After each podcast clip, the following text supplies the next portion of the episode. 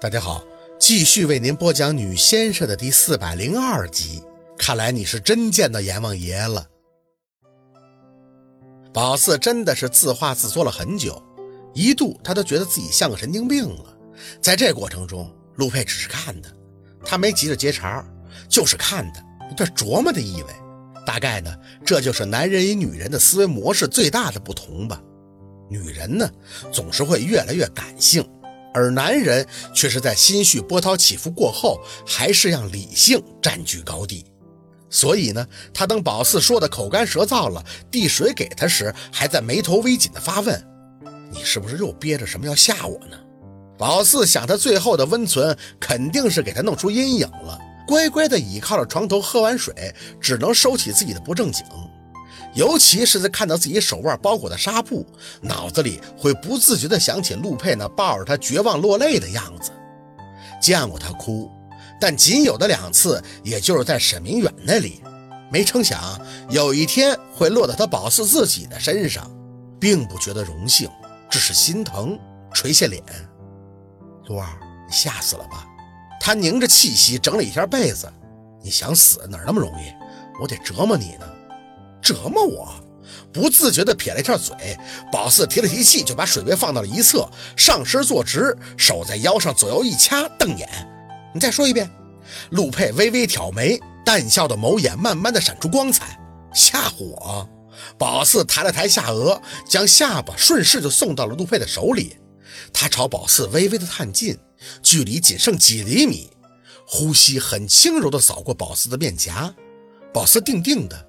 撑起的架势在顷刻间就没了。从他布满血丝的眸子里看到了自己，看到了这个想迅速翻过这一页的自己。可宝四却忽略了陆佩的敏感，他多怕呀！宝四越这样，或许他越紧张。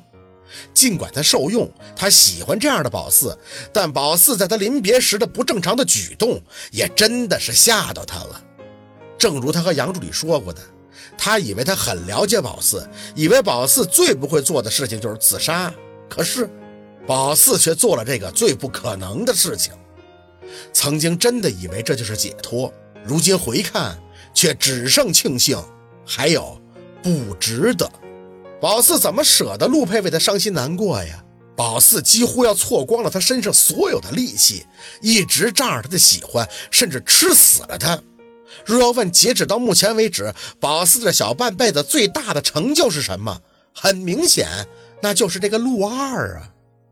没有再说话，就这么看着，太过熟悉，像是一眼就可以看到对方的心里，无需再互诉衷肠，也不用再多说什么。宝四从他眼睛里就看到了自己，自然，他也清楚，宝四的眼里也只有他。宝四爱他。他爱宝四，这就够了呀。时间仿若定格，宝四慢慢的抬起双臂，搭上他的肩膀，看着他近在咫尺的唇，脸微微的前倾，很柔软的碰触。陆佩的身体却是一震，伸手就用力的抱紧了他。很苦，幸福的背后真是苦的。他没有选择深吻。抱紧宝四后，就把脸深深地埋到了他的脖子窝里。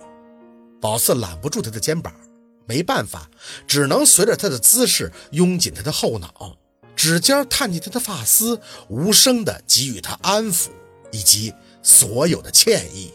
四宝，你真的想离开我吗？他深吸了几口气，才颤抖着轻音出口。宝四歪了歪头，下巴被他的头发蹭得微痒。记得。他最喜欢的就是做这个动作，好像男人都喜欢这样吧，蛮有感觉的。对不起，陆儿，我不应该这么吓你。我发誓以后再也不做这样的事儿了。我离不开你，你也离不开我，我这一辈子都得和你在一起。陆佩没再说话，只是抱的宝四有些窒息，挺不住，只好拍了拍他的背。见他抬脸，就双手的用力捧住，故意的用力。看他的薄唇都被这动作弄得撅了起来，才咯咯的笑个不停，莫名的喜感，很萌。姓陆的，我告诉你啊，你要是敢娶别人，我就过去抢亲，我一哭二闹三上吊，肯定作的你民不聊生。陆佩没急的拨开他的手，任由宝四折腾他的脸，眼里笑意轻涌，却又满是复杂。我什么时候说过要娶别人了？宝四加大了一点手里的动作，力量之下，他嘟嘴的感觉越发明显。宝四脸凑近了几分，还说没有？你说要领证了，你领给我看看，看我不闹到民政局的，我揣着刀去捅了那个姓孙的。陆佩终于笑了，脸朝着宝四用力。你你亲我一口，我告诉你我会做的事儿。声音从变形的嘴巴里边出来，囔囔的。宝四忍不住的笑，凑近后，陆佩却整个压过。宝四抵靠着床头，唇齿相接，层层深入后，只剩微喘，身上还是很沉。他一折腾，宝四就上不来气，掌心抵着他的胸口，无声的求饶。陆佩这才泄愤般的松开。啪啪。宝四看着他眼里的红，连连的点头，一点脾气都没有的，这么啃下去，嘴唇的都得渗血。陆佩这才沉下口气，搂紧了宝四的肩膀，坐在床边，让宝四以一个舒服点的姿势靠在他的怀里，不说话，但也没闲着，握着宝四的一个手把玩。说实在的，宝四都纳闷，就一个手他也能玩出花样。掌心包住，再散开，大拇指在他的指节处细细的摩挲。看不到他的表情，也不知道他在想什么，满身的安心，身上的刺儿一拔，原来这么舒服。过了好半晌，宝四才发现那个摘下的戒指又被他重新戴到了无名指。他像是很欣赏自己的杰作，对着宝四的手又看了半天。四宝，嗯，我不会娶别的女人的，你明白吗？嗯，他抬着宝四的下颚让宝四看的，眼里全是认真。哪怕是做戏也不会。宝四故意切了一声：“切，那你还去多伦多？那个什么飞也去了。”陆佩无奈地笑了一下：“，既然心里添了这么多的堵，为什么不跟我说清楚啊？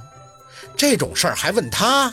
宝四再次坐直，以便视线可以直视着他：“你不也气我吗？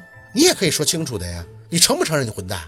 陆佩倒是点头了，有些无辜的样子：“我承认啊。”这人，宝四差点没忍住笑了。所以啊，这不是我一个人的问题，是咱们俩的问题。有话要说开的嘛。我是不讲理的人吗？陆佩很赞同的样子，点头又摇头。啊啊，当然不是。我家四宝贤良淑德，秀外慧中，这事儿错都在我。宝四真是硬生生的忍呀。